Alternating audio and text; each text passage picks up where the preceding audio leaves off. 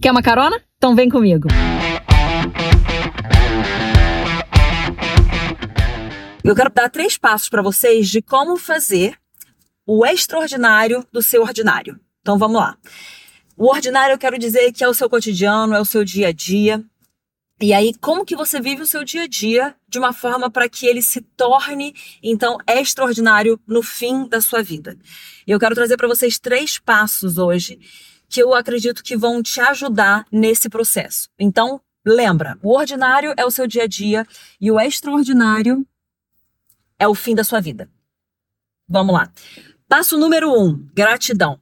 Para que você consiga viver os seus dias aqui, que são comuns, que são passageiros, que são coisa que todo mundo vive todos os dias, começa com gratidão. Seja grato por aquilo que você tem, seja grato por aquilo que você já viveu, seja grato pelas pessoas que estão ao seu redor, seja grato pelo lugar onde, pelo lugar onde você está hoje.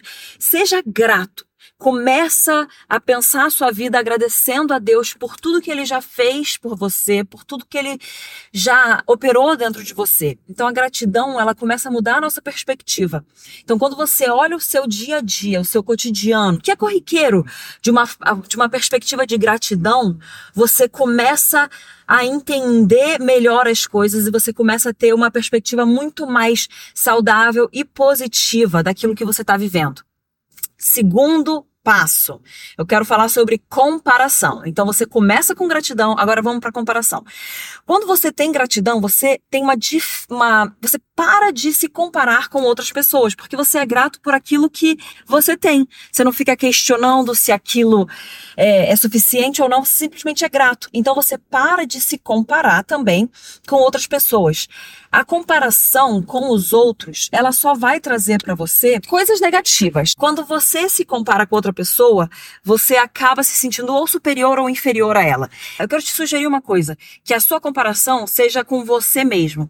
Você do ano passado, o você de ontem, o você de anteontem, mas que você olhe para você e se compare com a sua versão anterior. Peraí, será que eu evoluí? Será que eu tô melhorando? Ou será que eu tô na mesma? Que se você estiver na mesma, significa que você podia estar se desenvolvendo um pouquinho mais, né?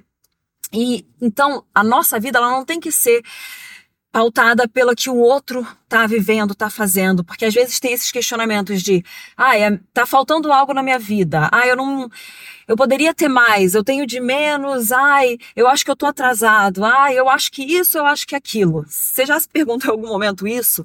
Isso acontece quando a gente não é grato pelo que a gente está vivendo e a gente fica se comparando com a realidade da outra pessoa. Só que a gente tem que entender que as outras pessoas têm outro histórico, outra realidade de vida, que vai colocar elas talvez numa perspectiva muito diferente do que a gente tem hoje. Então, uma coisa que me falaram há muitos anos é pare de comparar o seu capítulo 1 com o capítulo 10 de outra pessoa.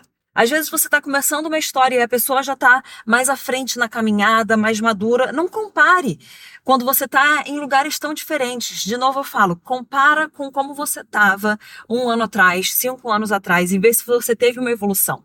E aí a outra pessoa que a gente tem que se comparar, na verdade, que seja uma coisa que vai nos estimular, é Cristo. Então, se você tem qualquer comparação que seja com a sua versão de um tempo atrás, ou então com a realidade de Cristo. Essa é a única comparação boa, essas duas são as duas únicas comparações boas na nossa vida. E aí, isso leva a gente também para o nosso terceiro ponto, que é a melhor forma, a, o melhor remédio, a vacina para você não se comparar. Além de você ser grato pelo que você já viveu e o que você tem hoje e como você está hoje, é você ter a revelação de para onde você está indo. Então, é uma conexão do passado e do futuro. A gratidão, ela nos faz grato por aquilo que já aconteceu até hoje. Você precisa ter a revelação da sua missão de vida. Muitas pessoas podem falar assim: olha, o meu cotidiano não é que eu não sou grata, mas é muito pesada a minha missão. Você tem a revelação do porquê você está vivo, de para onde você está indo e do que, que você é chamado a fazer. Quando você tem essa revelação, tudo que você está passando hoje tem um sentido. Então, a dor, a dificuldade, elas fazem sentido. Elas fazem sentido porque você entende para onde você está indo. Então, você precisa buscar a revelação do chamado específico que Deus tem para sua vida. Nós todos somos chamados para cumprir com a grande comissão, ir por todo mundo, pregar o evangelho a toda criatura. A gente tem que batizar as pessoas no nome do Pai, do Filho e do Espírito Santo. A gente tem que compartilhar o evangelho, mas existe uma forma específica que Deus te chama para fazer as coisas. E essa revelação de o porquê que você tem que fazer isso é o que te faz ter convicção de para onde você está indo e faz com que você entenda que as dificuldades elas têm um propósito, que as circunstâncias elas são passageiras e a gente está caminhando para uma para um extraordinário lá no fim que não tem a ver com a gente, que não tem a ver com a nossa vontade, mas tem a ver com a vontade de Deus sendo estabelecida aqui nesse mundo. Então, que você viva a sua vida para transformar o seu ordinário cotidiano no extraordinário do fim da sua vida, que você viva a partir de gratidão, sem comparação ou se comparando somente com você e com o seu único modelo que é Cristo, e que você tenha a revelação do porquê você está vivo e para onde você está indo. Então é isso, gente. Espero que isso tenha te ajudado e até a próxima carona.